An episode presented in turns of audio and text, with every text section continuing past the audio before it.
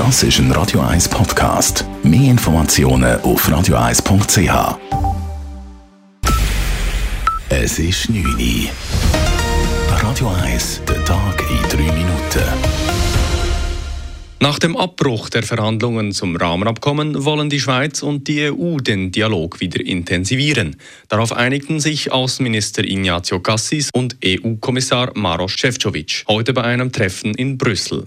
Maros Šefčovič ist der neue Ansprechpartner der Schweiz in der EU-Kommission. Einzelheiten zum Treffen von Dave Burkhardt. Der neue Ansprechpartner hat der Schweiz klargemacht, die EU ist bereit für einen intensiven politischen Dialog mit der Schweiz. Dazu braucht es von der Schweiz aber auch einen klaren politischen Willen.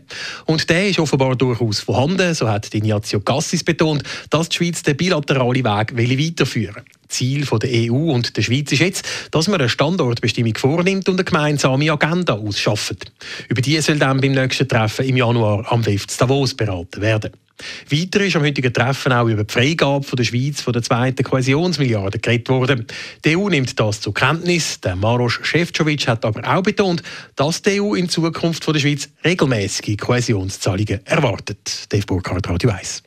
Das Gewerbe in der Stadt Zürich ist bislang mit einem blauen Auge durch die Corona-Pandemie gekommen. Das zeigt die Firmenbefragung, welche die Stadt Zürich alle drei Jahre durchführt. Etwas mehr als ein Drittel der Unternehmen haben in der Krise Umsatz eingebüßt.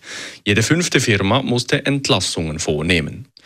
Vor allem die Gastronomie- und Hotelbranche war davon stark betroffen. Die Stadt habe aber alles getan, um Schlimmeres zu verhindern, sagt Stadtpräsidentin Corinne Mauch. Dass es nicht einen Kahlschlag gibt, wo nachher, wenn das Leben wieder zurückkommt, was wir ja alle hoffen, dass es mehr wieder wird sein, auch wenn wir jetzt im Moment eine sehr kritische Entwicklung haben, aber dass, dass wir das möglichst durch die Krise können durchtragen können, dass wenn es dann, wenn wir die Krisen überwunden haben, dass das städtische Leben möglichst gut wieder zurückkommen kann. Das ist immer das Ziel.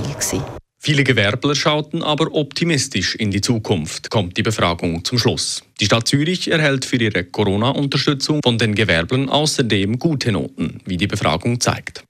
Die nationale Impfwoche hatte keinen spürbaren Effekt auf die Steigerung der Impfquote. Das zeigen die Impfzahlen des Bundesamtes für Gesundheit BAG. Die Quote bei den Erstimpfungen ist in den vergangenen sieben Tagen um 0,3 Prozent gestiegen. Das ist gleich viel wie in der Woche davor oder sogar weniger als vor zwei Wochen. Wie den BAG-Zahlen zu entnehmen ist, sind Stand heute knapp 67 Prozent der Schweizer Gesamtbevölkerung mindestens einmal geimpft. Bei den Personen über 12 Jahren sind es 76 Prozent. Insgesamt konnte die Impfkadenz in der Impfwoche jedoch um knapp 40 Prozent gesteigert werden. Die meisten davon waren allerdings Boosterimpfungen.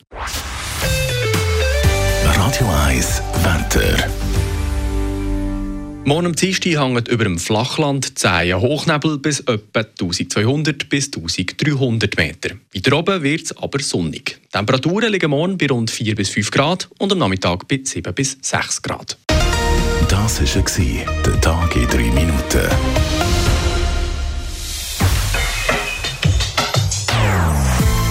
Non-Stop-Musik auf Radio 1. Die besten Songs von allen Zeiten Non-stop. Radio 1.